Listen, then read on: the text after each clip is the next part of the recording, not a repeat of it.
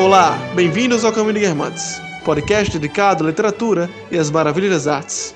E no episódio de hoje nós vamos falar sobre estética, forma e literatura. Eu sou Joelson Matias. Oi, eu sou José Guilherme. Oi, meu nome é Karen. E esse é o Caminho de Guermantes. Antes de começar o podcast propriamente dito, gostaria de convidá-los a seguir nossa página no Instagram. É só digitar no Instagram ou underline Caminho de Guermantes que você será direcionado para a nossa página, onde você vai encontrar muito material interessante sobre leitura, literatura e estudos. Para aqueles que desejam algo mais aprofundado, nos procurem no Medium. Se digitar no Google ou caminho.med.com também será direcionado para a nossa página, onde temos textos, textos artigos e ensaios que aprofundam mais é, tudo aquilo que nós abordamos no Instagram. Se você estiver interessado em participar do clube de leitura, lá na bio do nosso Instagram, voltando mais uma vez ao Instagram, você vai ser direcionado também para o nosso canal do Telegram, que serve mais como um ponto de encontro para marcar nossas, nossas reuniões, onde discutimos o livro escolhido pelos integrantes.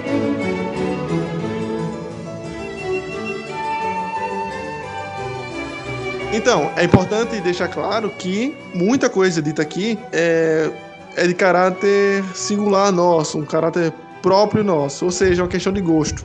Por mais de que tenha algumas ideias fortes, né, quanto a alguns aspectos literais e artísticos, mas é, é bom ficar claro de que é uma questão de gosto, não precisa ficar chateado, ou se você discordar, manda mensagem pra gente, fala com a gente, comenta lá que a gente discute isso e que a gente é aberto para falar sobre outras visões também. A pergunta que vai nos guiar hoje é a seguinte: quais são esses aspectos? O que, que mais te agrada quando tu lê um livro? Eu acho que pra gente comentar aqui de coisas que nos chamam a atenção e que nos atraem numa leitura, a gente pode principalmente dividir em, em dois aspectos, né? em dois pontos é, que compõem uma narrativa um livro, de modo que é justamente o conteúdo dele em si e a forma com que é escrito. E sabendo disso, é o que, sabendo do que se trata, conteúdo, e de como ele é apresentado para a gente, é como a gente pode escolher ou preferir uma escrita a outra. Acho que esses são dois pontos norteadores que a gente pode deixar claro desde o início. Por exemplo, eu prefiro muito mais narrativas mais curtas, que são como aquele debate que a gente já trouxe aqui de conto, novela, romance, que são mais impactantes de início e que é, se fosse uma luta de boxe nos, nos ganharia por nocaute, não por pontos.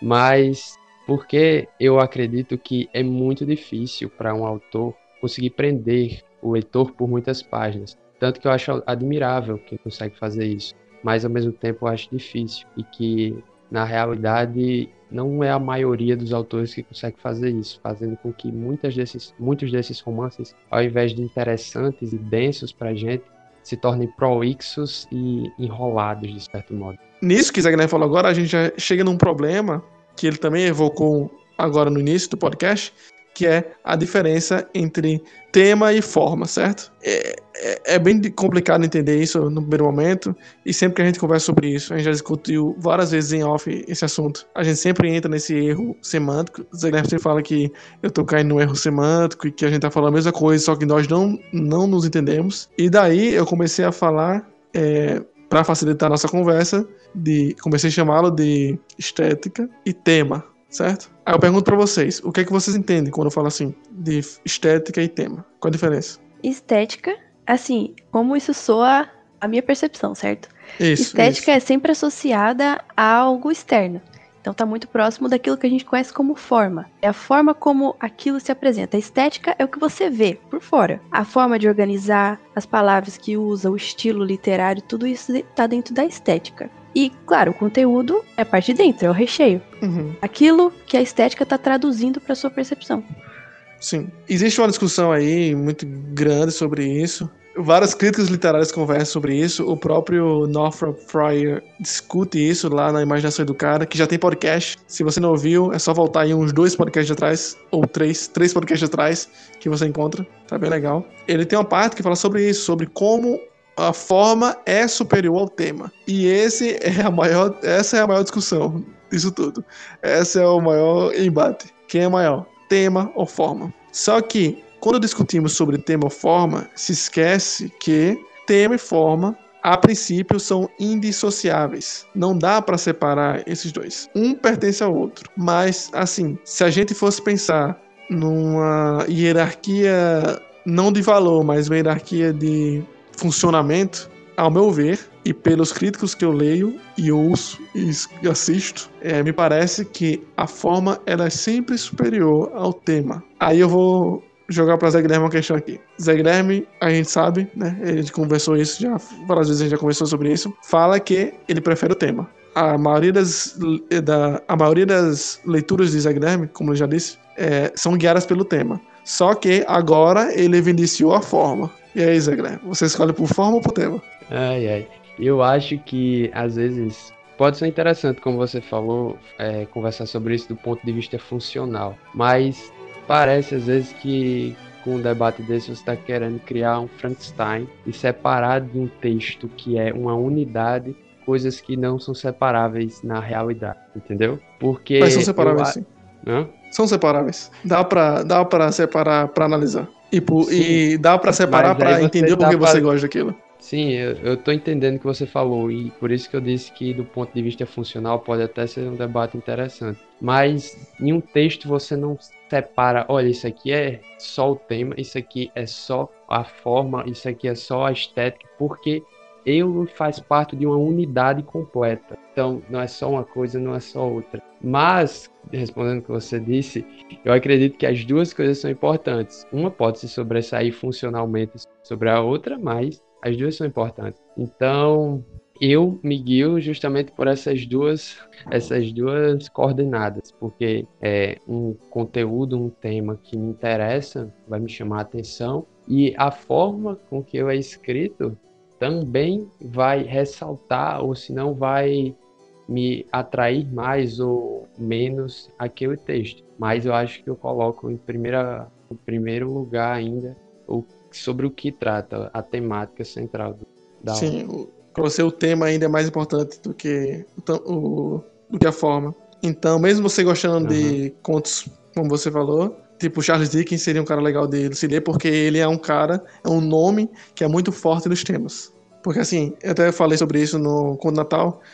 Charles Dickens, ele é muito forte em tema, mas ele é, à luz daquilo que eu li, não, tô, não sou o que estou falando. Aquele crítico literário lá esqueci o nome dele agora, não sei o que lá, Green, é, falando como os personagens de Charles Dickens são mais, né, mais superficiais e a escrita dele é menos é, rebuscada, assim, menos complexa e que o tema é o ponto principal, entende? É, realmente, como a gente tá dizendo aqui, eu tô só reforçando tudo, é, não dá para dividir mesmo, sabe? Só que, quando você vai ver os autores, alguns chamam mais atenção do que outros o, o, o, essa questão. E um, um, um bom autor, ao meu ver, um bom autor que torna claramente indivisível a questão tema e forma, é um autor que ele é, domina a forma, sabe? Quando eu leio Charles Dickens, eu já li algumas coisas dele, dele, dele é, você consegue ver que o tema é mais forte. Tem outros autores que você vê que a forma é mais forte. Se você for ler Virginia Woolf, você vê que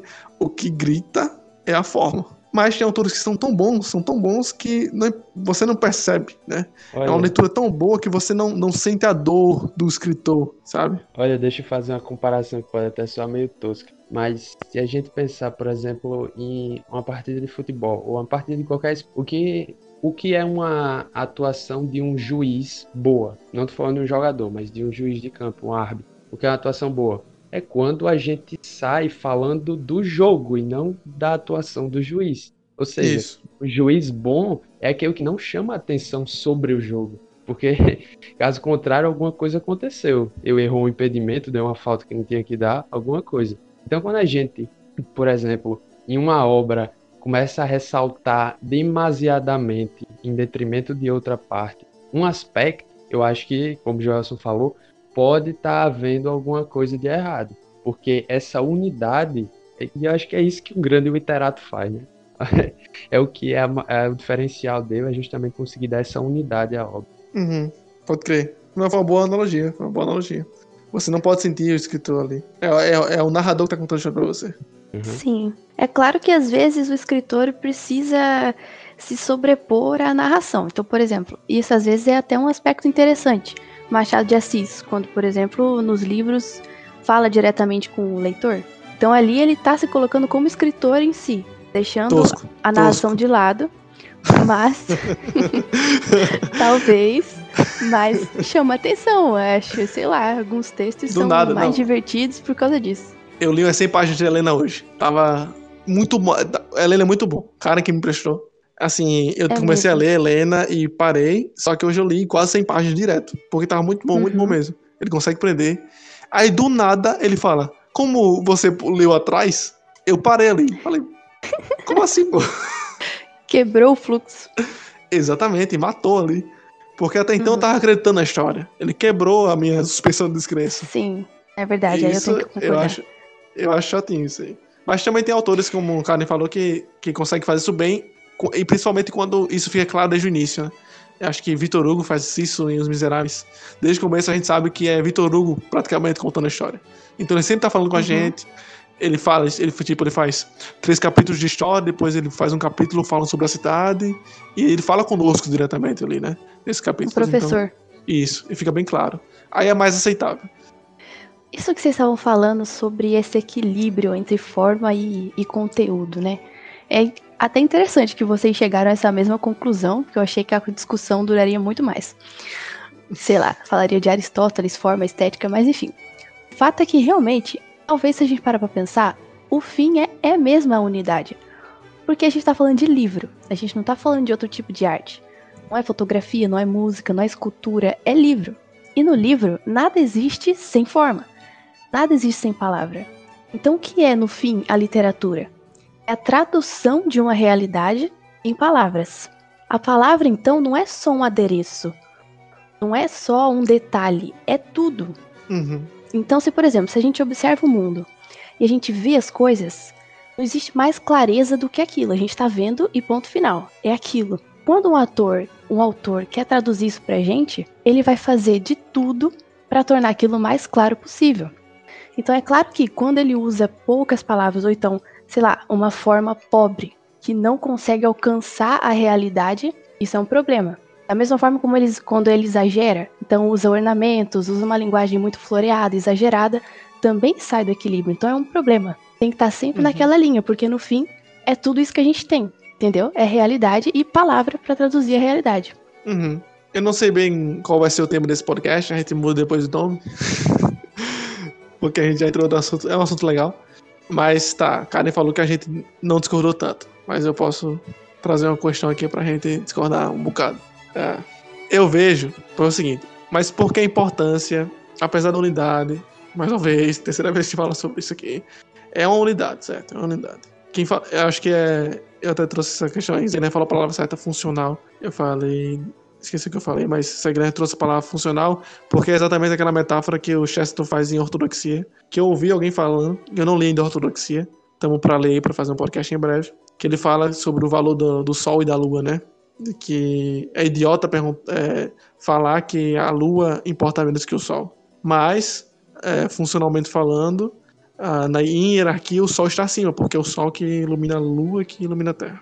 Enfim, e todos elas têm seu valor. É, mas aí eu queria trazer essa questão da importância da forma e ela ser extremamente superior no produto e na qualidade dele. No processo criativo, quando se pensa, e, e até quando chega na, na leitura do, do leitor. Né? No processo criativo, porque, olha só, você pode imaginar uma bela história, uma história incrível, com vários plots, várias questões, personagens incríveis. Só que uma boa ideia, um bom tema, não faz uma boa história, certo? Só que é possível, apesar de acontecer, como o Karen falou, de tentar florear o assunto, de tentar ser muito prolixo, de tentar ser muito é, argumentativo, né? Autores muito argumentativos têm isso também, que fica chato às vezes. Por mais que isso aconteça, um assunto fraco, um tema fraco, pode ser muito bom na mão de um bom escritor que preza pela forma, né?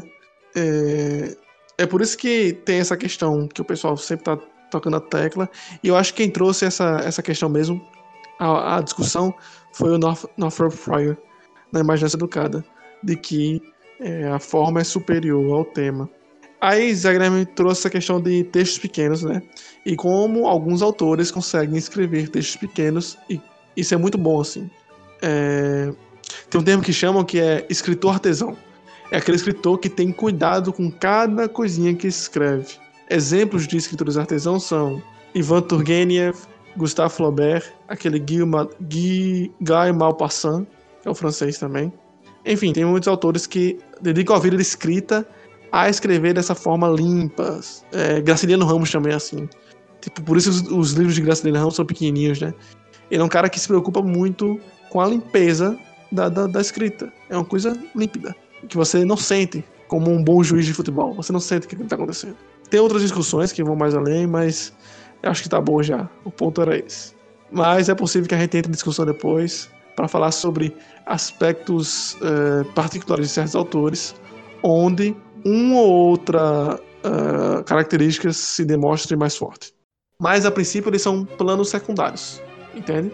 Num livro, você também pode ter temas que são atrativos, sei lá, falar sobre o futurismo, falar sobre ficção científica, e durante o livro pode ser exposto algumas características legais. É, aqui eu vejo vocês muito mais entusiasmados quando leem coisas que remetem à Bíblia ou a um pensamento cristão. Todo mundo que escuta esse podcast sabe disso. Karen e Zé Guilherme principalmente ficam muito mais entusiasmados em conversar pontos específicos onde é, figuras bíblicas ou símbolos bíblicos são levantados. Isso é uma é, um gosto é, temático, entendeu? Gosto Não temático, se... tá. Mas agora analisa um livro e me diz como é que o tema pode ser mais importante ali do que a forma. Tipo assim, como é que um autor ruim, com palavras ruins, com péssimas construções narrativas, linguísticas, palavras erradas, tudo isso é forma. E aqui também estou usando como sinônimo de estética. Aparência. Como é que tá. isso, sendo ruim, pode exaltar um tema? Como é que o tema ali pode ser importante se o cara não sabe traduzir esse tema para você? Tá.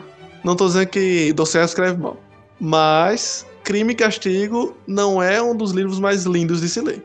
E o tema, o valor cultural dele é muito superior à escrita de Dostoiévski. Eu acho que o que muito, o que compra muito quando você está lendo Crime e Castigo, Karen leu, e alguém que ouviu, que está ouvindo isso aqui também pode lembrar, é os monólogos, né? Eu acho que o Dostoevsky ele é muito bom fazendo monólogo. É muito introspectivo às vezes, só com a introspecção que leva você junto. Não é hermético, como a gente estava discutindo uhum. antes. Então leva você, é instigante. Só que na maior parte do tempo é meio doido, assim. Não sei se como é que tu lembra como é que começa Crime e Castigo. É extremamente chato o começo do Crime Castigo. É bem bem. tô nem aí, sabe? Uhum. O, ele não tava muito preocupado com o que ele tava escrevendo. Não teve esse zelo todo, sabe? Entendi. Só que ele tem essa, essa vantagem de ser um bom. Ele tem uma filosofia, sabe? O cara era um mestre, assim, né, na, na questão da leitura humana. Então, uhum. Dostoevsky sabia ler muito bem o humano, mas ele não era um escritor tão artístico assim, nesse ponto, tão artesão. Sim. É, e uma coisa que eu vejo, às vezes, é que quando a gente fala, ó, pegue um tema é, banal, como um acontecimento ordinário, e coloque na mão de um escritor, é, um escritor bom, um escritor artesão, como o Gelson trouxe, e vamos ver o que ele consegue trazer, extrair daí. Só que quando eu penso nisso, eu olho muito mais com os olhos que Chesterton olharia. Chesterton tem um, um, um livro que se chama Tremendas Trivialidades, onde ele nos coloca que a beleza das coisas pequenas. E o poeta seria justamente aquele que consegue extrair a beleza das coisas pequenas. É, o mundo ele nunca vai perecer por causa da falta de maravilhas, mas sim pela capacidade perca da capacidade de se maravilhar. Chesterton também fala isso. E esse poeta, esse autor, quando ele consegue extrair de uma banalidade, de uma coisa ordinária, não é questão de a forma está se sobressaindo ao tema, mas simplesmente que eu está conseguindo olhar com olhos que a gente às vezes não consegue ver e extrair daquele tema que é assim belo algo que antes pessoas comuns a gente não tinha conseguido ver, não tinha conseguido observar. Então, porque na minha cabeça sempre fica isso, mas claro, sempre relembrando a unidade que a gente tem que procurar encontrar nessas obras, porque como, como a gente já vem tratando, né? Não tem como dissociar, às vezes, isso dentro de um texto. Uhum. Talvez quando a gente olha para grandeza de tema, a gente esteja olhando para exatamente o que, que Zé Guilherme falou, para o olhar do autor sobre aquele tema. Então, quando a gente fala de estética, não necessariamente está se referindo às palavras que ele usa, com o grau de erudição, com a construção narrativa, isso aí é a aparência da aparência. Mas o olhar que aquele, aquele autor tem sobre o tema faz parte também da forma. Entendeu? E talvez que isso que eleve tanto o tema. Então, Mas sei é lá. o seguinte. Quando... Ó, ó, peraí. Deixa eu tentar explicar. Deixa eu tentar pôr esse ponto aqui. Olha só. Não tem como inventar mais do que se foi inventado, certo? Naquele podcast lá, eu falo sobre isso, sobre como a estrutura narrativa é uma estrutura que depende da nossa consciência. Por mais que os modernistas, por mais que desde os modernistas se tente criar essa cultura de uma autenticidade, de criar algo novo sempre, é muito difícil criar algo novo. Porque esse novo, para ser diferente dos outros, vai ter que ter outra estrutura, certo? E é isso que os modernistas fazem. Ah, vou fazer um livro com uma palavra no meio. Tá. Só que, como o cara falou ali atrás, tem Aristóteles, tem Homero, tem todo um passado, né? Que cunhou, por assim dizer, é, estruturas narrativas básicas, estruturas formais básicas, que formaram a escrita ocidental, certo?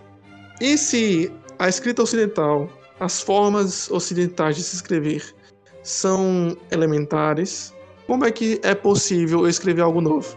A única forma de escrever algo novo é colocando a visão do autor. Um bom autor, ao meu ver, ele tem que ter sua visão própria e sua sensibilidade no mundo, mas se utiliza de formas é, padrões, formas estruturais, que, como eu disse, são dadas pela própria estrutura da consciência humana. Não só da produção, mas como da acepção. Eu só consigo aceitar um tipo de estrutura, porque estou limitado à minha razão e à minha estrutura cognitiva. Eu não posso fugir muito disso. Então, se você fugir disso, eu acho, eu acho estranho. Se você botar uma, uma página com letras escritas na diagonal e queira que eu entenda isso como um poema, é muito estranho. Você tem que ser muito desconstruído para aceitar isso, sabe? E liga também com isso que Zagner falou. Só que o meu medo é utilizar-se desse argumento para que o tema se sobressaia em tudo. Sabe por quê? Porque apesar de que eu concordo muito com o que Chester está falando, Chester era muito fã de Charles Dickens. E Charles Dickens só leva em consideração o tema, muitas vezes. E esse é o problema. Às vezes é muito bonito, como a gente viu no Conto Natal. Mais uma vez, Conto Natal, podcast aí. É só voltar um pouquinho atrás que tem um podcast mais sobre Conto Natal e que eu explico um pouco mais sobre o, o que eu não gosto especificamente em Charles Dickens. Mas Charles Dickens, por exemplo, apesar de muitas vezes falar sobre pequenas coisas belas da vida, não é tão belo assim porque ele não se preocupa em escrever tão bem, pois ele está mais focado em contar a história dele do jeito que ele quer e não utilizando, utilizando as formas. Só um exemplo porque... de quando a forma é muito, muito mais importante do que o tema é aquele poema O Vaso Chinês. Toda vez que a gente fala nisso, eu só lembro desse poema. Porque, gente, é do aquele Alberto de Oliveira, brasileiro, da época do parnasianismo. Que era justamente uhum. a expressão máxima disso aí que você fala sobre a forma ser importante. Sim, sim. Só que nesse caso, se você for parar pra olhar o tema, você simplesmente não acha. Porque o tema é tão irrelevante, mas tão irrelevante. Mas e se você exalta a linguagem ou a forma, você acaba gostando. Então, tipo, um vaso chinês. O autor olha para um vaso chinês, sei lá, cerâmica, sei lá o que é feito daquilo, e pronto, esse é o tema. Que importância tem esse tema? Zero. Mas aí o cara consegue usar das palavras que a gente já tem, em uma estrutura padrão que ele não inventou, inclusive é um soneto, e consegue fazer um poema muito bem feito e que agrada de qualquer forma. Então esse é um dos exemplos em que a forma é tudo do poema. Uhum. Tá. No caso do, par do parnasianismo, então a forma foi tudo. Não existia tema ali, entendeu? Importância nenhuma. Uhum. Eu e não necessariamente que... é negativo isso, entendeu? É só um apontamento. Não, nesse ponto é negativo, eu, acho negativo. não faz sentido ler um texto que não faz sentido. só porque é bonito formalmente, sabe? É, eu acho bem estranho essa, essa escola aí. Mas. É não é também que a forma seja tudo. Eu vou dar um exemplo agora e vamos finalmente entrar no tema do podcast. O que eu gosto muito de, de ver quando eu leio, além do tema, é que, querendo ou não, é sim uma escolha crucial. Nós somos normalmente guiados para escolher as obras ou os produtos culturais que vamos consumir a partir do tema. Tipo filme hoje em dia, série, Aí, enfim. Ninguém fala, caramba, aquele, aquela série ali tem uma fotografia muito massa. Quer dizer, até tem, né? Tem um, uns pequenos grupos cultos que gostam de filme ou de série que falam sobre isso. Mas no geral, no geral, escolhemos pelo tema. E para mim também é assim, eu escolho a partir do tema. Quando eu era mais jovem, eu gostava muito de fantasia. É, eu tô lendo Helena, como eu falei, e o tema é muito massa. Só que a forma de Machado de Assis sobressai de maneira incrível em alguns momentos. Só que eu gosto muito de fazer enquanto eu leio é ver como o autor construiu aquelas frases. Como eu disse, normalmente um bom autor não deixou claro suas construções de frase. Mas, se você lê com atenção e se você tem um pequeno prazer em vez ou outra é, ler um livro com essa visão, né? Não precisa também ler o livro assim, né? Com essa visão, ah, vou destrinchar aqui. Porque aí você não tem lazer nenhum em ler. Mas tem pequenas coisas que quando você descobre, dá um prazer em você. É, a gente fez um post recentemente sobre os tipos de discursos narrativos. E uma coisa que eu gosto muito de encontrar são os discursos indiretos livres. Para quem não sabe, o discurso direto livre é quando a personagem fala, só que no meio da, da fala do narrador, por assim dizer. O narrador está falando, ponto, fala do personagem. É uma fala que às vezes é tão ambígua que você não sabe se foi o personagem falando ou se foi o narrador. É como se se misturasse isso. Né? E é uma técnica literária que quando bem usada, faz toda a diferença no texto. É até bonito de ver isso acontecendo, sabe? É... Outras coisas, composição de cena, o que você vai escrever primeiro, se a cena tem como objetivo falar sobre o estado de espírito do personagem, uma ambientação interna da personagem, ou uma ambientação externa do mundo mesmo, né? Porque geralmente o que a gente vê são quilos e quilos de livros lançados todos os anos por autores aleatórios que escreveram pelo livro, começando o livro assim: Era um dia frio de primavera. Não sei o que lá, não sei o que lá, não sei o que lá. Todo mundo fala sobre o tempo, fala sobre o sol, sobre o lago que está na frente. Só que por muitas vezes não tem importância nenhuma, né? Isso não tem valor nenhum, não tem valor estético nenhum, que é o pior ainda.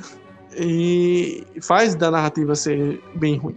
Eu acho que a importância da gente levar em consideração a forma é, também é, de tentar resistir a esse movimento que nós temos e levar sempre em consideração o tema quando nós vemos o mercado editorial que não se importa mais com o caráter artístico da escrita, né?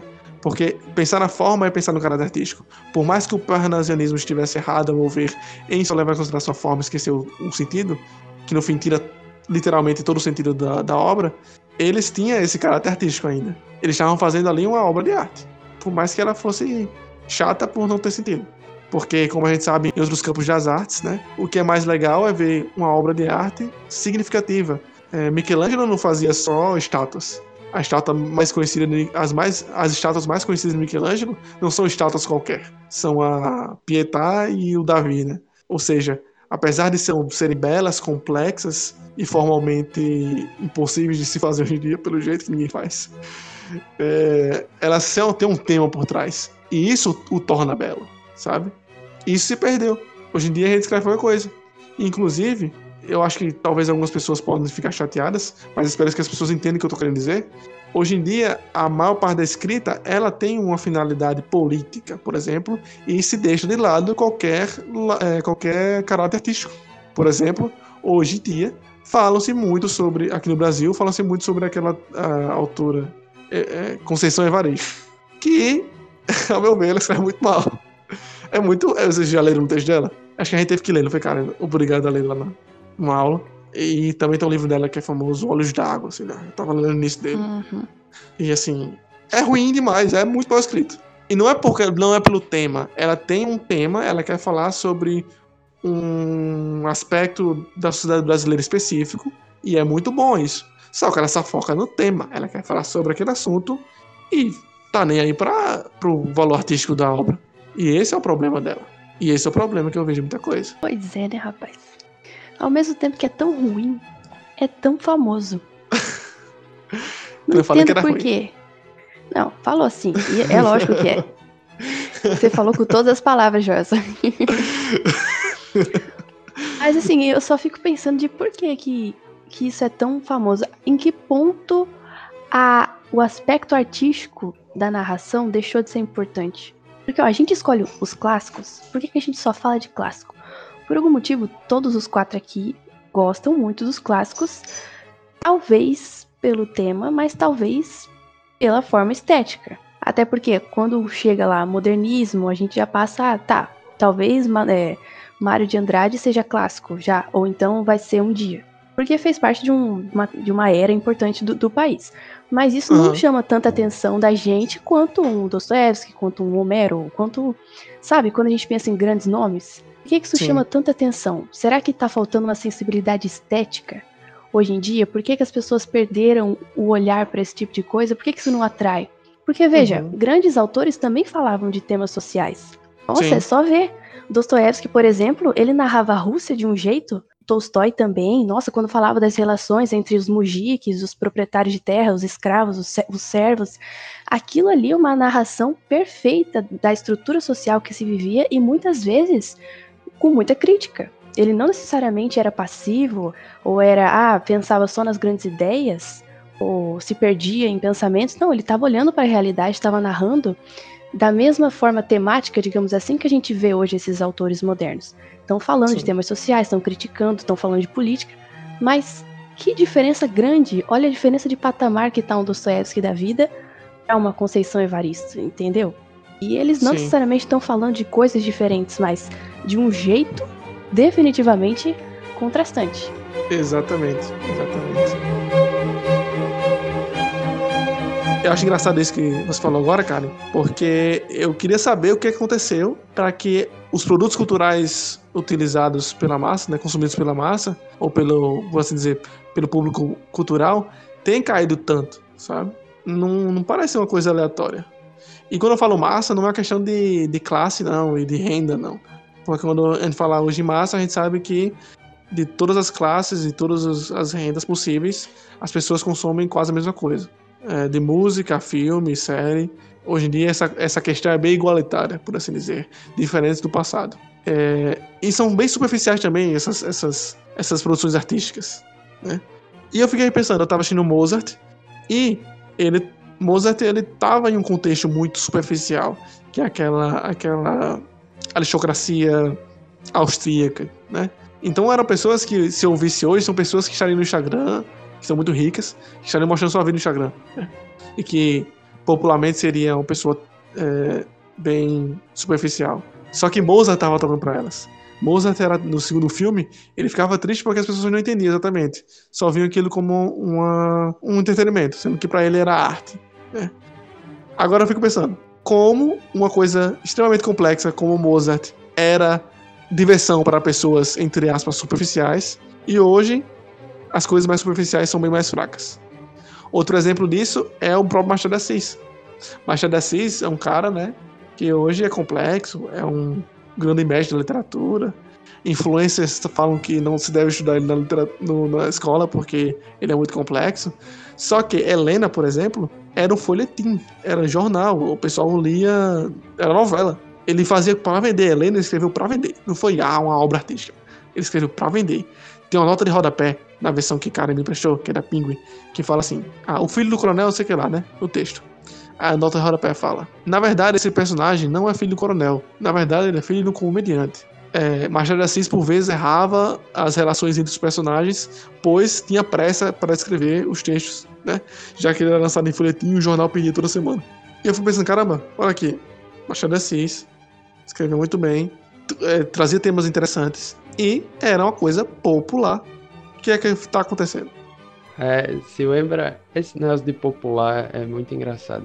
Porque a gente já falou aqui até em off alguma vez, não me lembro quando, mas eu sei que a gente falou. Por exemplo, de Cartola, do, do sambista, o famoso sambista, que era um pedreiro analfabeto. E quando você vai ver as músicas que ele compu, é, compunha, e eram totalmente populares, feitas para a massa, digamos assim, maior parte das pessoas é, consumir. E quando você vai, é, vai ser, quando você vai escutar elas hoje, você vê que ali tem uma dimensão, tanto uma substância temática, quanto uma beleza poética na, na, nas, nas construções que ele faz. E é muito interessante ver isso, né? porque na sociedade em que enxerga a linha da história como uma, uma reta sempre para cima, observar essas mudanças é, chega a ser irônico às vezes. Muito bem pontuado. Eu acho que, olha, eu acho que talvez aí a gente incorre no perigo de achar que tudo que é antigo é interessante, mas ó, vê onde eu quero chegar. Mozart só tá nos nossos livros hoje, só tá na nossa memória hoje, porque ele sobreviveu. Cartola, da mesma forma. Cartola, na época dele, ele era famoso, sim. Hoje, ele continua sendo famoso em alguns nichos. Mas, ao mesmo tempo que existia Mozart, também existiam outros músicos. Vamos imaginar assim: a gente não conhece eles porque eles não sobreviveram. Não sobreviveram na narrativa, não sobreviveram na história, porque não se destacaram de alguma forma. Ou simplesmente porque não tinham dinheiro para ascender socialmente, para fazer sucesso. Mas existiam outros ali e a gente não conhece. Hoje em dia, a gente está em 2021. Existem compositores que são ótimos, compositores de músicas é, clássicas, eles fazem sinfonias hoje. Você olha para a música brasileira, você consegue selecionar, você consegue separar o joio do trigo ainda. Você ouve determinadas bandas, determinados cantores, você, nossa, isso aqui é muito bom, isso aqui é muito ruim. Eles convivem no mesmo tempo histórico, convivem no mesmo local, mas mesmo assim, você consegue diferenciar. Então isso talvez seja uma forma da gente olhar para o fato de que não necessariamente naquela época eles eram é, famosos e hoje a gente exalta. Eles eram famosos porque eram bons. Uhum. Os romances Sim. de Machado de Assis não eram populares, isso não significa que eles eram ruins. Só porque hoje as coisas populares são ruins. Entendeu como existe uma diferença entre popularidade e ser bom ou ser, ou ser mal? Talvez Machado de Assis era bom naquela época da mesma forma que a gente vê ele hoje. A gente gosta dele da mesma forma que aquele povo gostava dele. Uhum. E talvez essa minha reclamação feita agora não faça sentido porque eu não tô vendo no ponto de vista holístico, assim, né? No total. Porque a gente vai saber, né? Se tem alguém bom hoje produzindo, por mais que as pessoas não gostem, tipo, a gente só vai saber se tem alguém hoje bom aqui produzindo daqui 30 anos. Talvez daqui 50 anos, quando eu for muito velho, quando eu for uhum. velhinho, é, eu consiga encontre um autor que já estava aqui, tipo, ao mesmo tempo que eu, vivendo com a gente, e que seja muito bom porque o tempo testou ele e ele chegou até lá, sabe? Isso. Isso é legal pensar. É, isso é bom porque interrompe a nossa lógica barata de dizer assim: ah, o jazz americano era odiado pelos eruditos. Nossa, o pessoal detestava jazz porque dizia que era um som é, muito baixo, não tinha valor musical, não tinha valor artístico. Ou seja, querendo aproximar isso da visão que os eruditos, sei lá, esse pessoal cult que gosta de coisa clássica, tem hoje, a visão que esse pessoal tem de um funk, por exemplo, sei lá, de um sertanejo universitário muito ruim, querendo aproximar essas duas coisas, entendeu? Aí a pessoa fala assim: bom, mas jazz hoje é muito bom. Logo, o funk no futuro vai ser muito bom.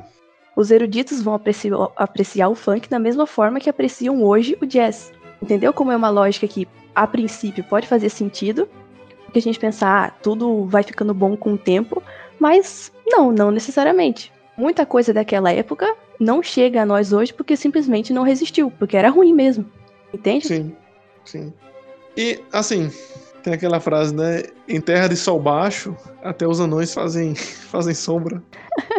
Quando não tem ninguém, é mais fácil, né? Você fazer ser, ser um filósofo. Não, é, não tem filosofia no Brasil, assim. Uhum. Tem, tem, tem, um filósofo brasileiro que eu descobri a partir de Ariano Suassuna chamado Matias Aires. Eu baixei até o livro dele. Então é fácil alguns caras aparecerem assim e, disseram que, e diz, dizendo que são filósofos e ganhar muito dinheiro com isso. Tem uns caras famosos que são famosos por isso. E eu fiquei pensando agora quando tu falou, Karen, nessa questão de que às vezes parece que tá piorando mesmo, sabe? Uma vez a gente tava conversando e você falou, ah, hoje em dia a gente não sabe quem era bom e quem era ruim. Porque tá tudo tão distante e parece que as produções culturais de hoje são tão ruins que qualquer coisa que vem de, de trás parece bom só porque é, sobreviveu. Mas talvez quem é melhor, por exemplo, Beethoven ou Mozart?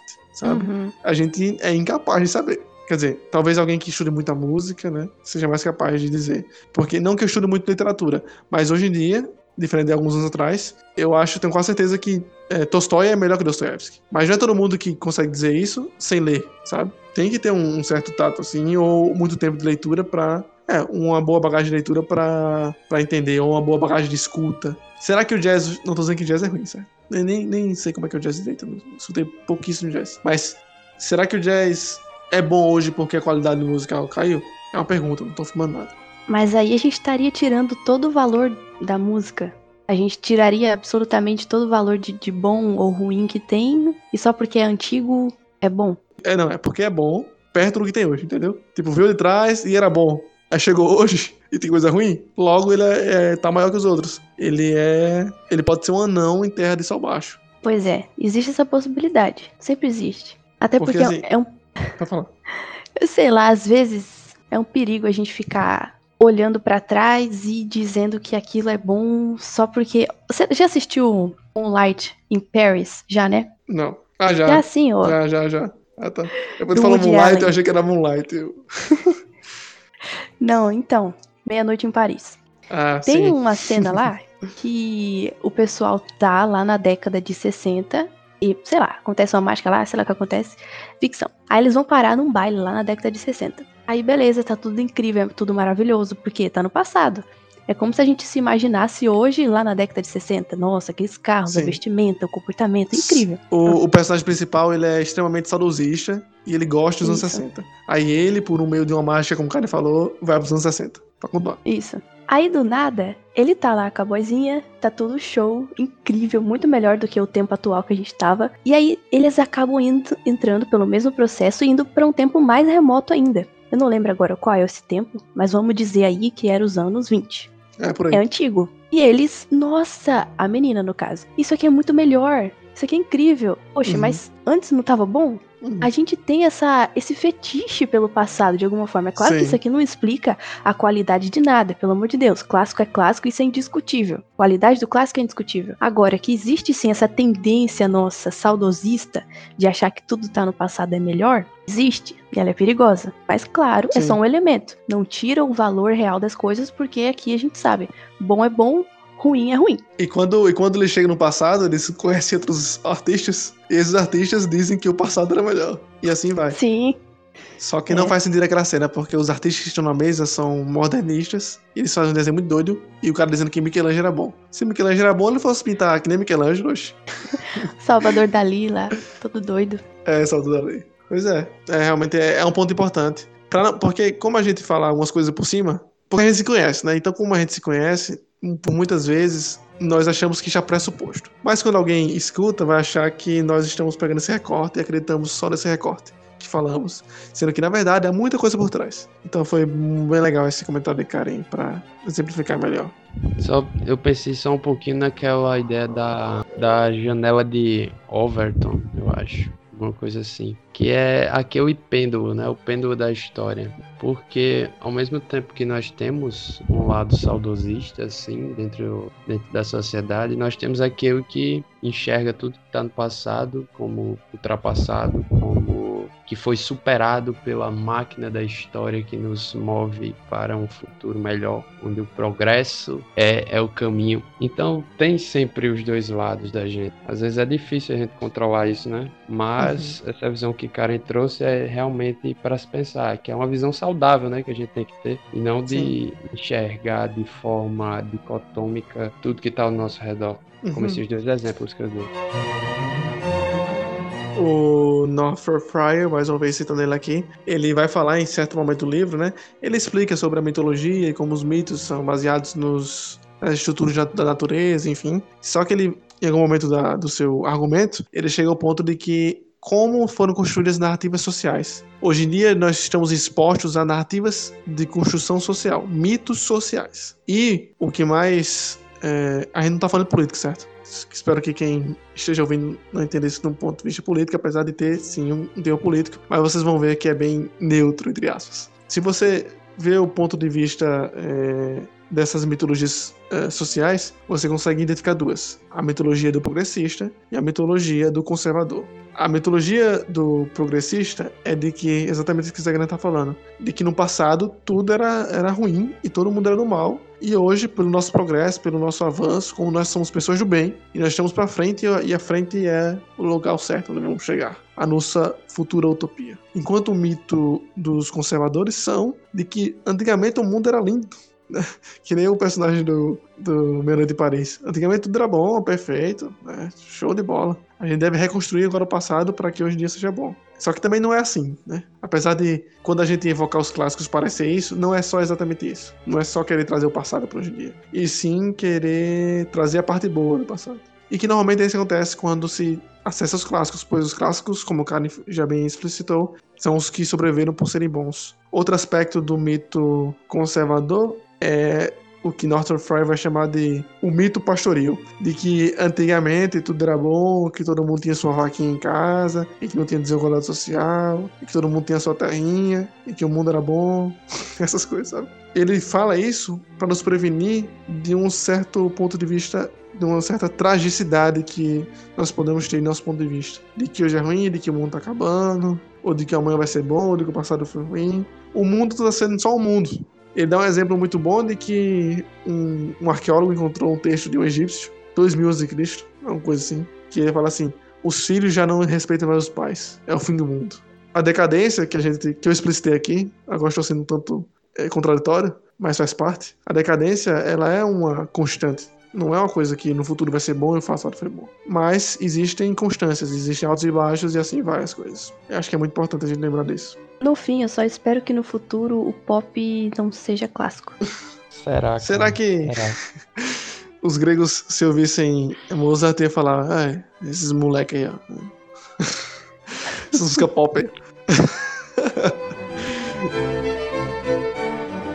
Mas eu espero que, eu tenho esperança nesse fato, de que conterrâneos e contemporâneos a Mozart existiam um monte de outros músicos horrivelmente ruins, que não sabiam tocar, que ficavam inventando moda, mas por algum motivo só Mozart sobreviveu e só por isso a gente conhece ele hoje. Isso aí é até interessante quando a gente pensa no passado, beleza? Na década de 60 tinha gente boa, tinha gente ruim. Agora, quando você olha pra hoje, o negócio é meio pessimista mesmo. Você não consegue encontrar alguma coisa que no futuro possa ser um clássico. Sei lá, no máximo você pensa aí em, não sei, Bruno Tolentino, quem sabe, é, uns filósofos aí, o sei lá, J.K. Rowling, que escreveu Harry Potter, já é quase um clássico. Será que um dia vai ser um clássico? Ok. Mas, sinceramente, é muito difícil você olhar pro lado hoje e encontrar bons artistas desse sentido, entendeu? Que não repitam modelos clássicos. Talvez tudo que a gente tenha é aquilo que alguém disse. Toda a filosofia que a gente tem hoje, tudo que a gente tem é nota de rodapé daquilo que Sócrates, Platão, Aristóteles disseram. Da mesma forma, isso po- possa se aplicar à arte. Talvez não haja mais nada o que se inventar. A solução seja Não. retornar, entendeu? Não sei. Não, mas é exatamente isso. Acho que não tem nada a ser criado.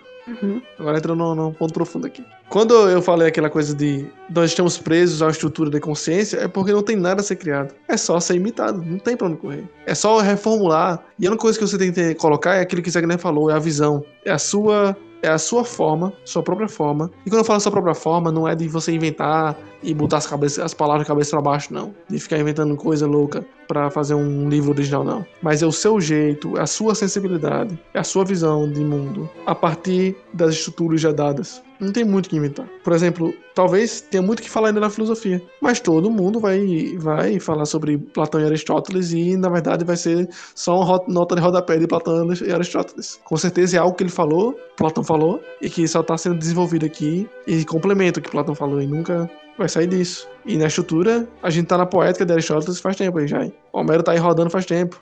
Inclusive, 100 anos de solidão é uma estrutura homérica. O que eu, ve, o que eu vejo muito, eu ainda, ainda estou começando a ler, eu vi algumas coisas já no livro, o começo, né, que é bem emblemático. Mas eu sei que a estrutura do, do Cena Solidão é muito baseada em ciclos bem próximo do que Homero fala. Isso aí eu vi porque muita gente fala sobre isso, muita gente. Muita, muita análise literária, não especificamente do texto, mas análises de estrutura, fala como Gabriel Garcia Marques foi muito bom em pegar a estrutura homérica e replicar. E Gabriel Garcia Marques é o- um dos caras assim recentes, um dos grandes escritores da Mandela, assim. Ganhou o prêmio Nobel. E ele ganhou um prêmio Nobel fazendo o quê? Repetindo Homero.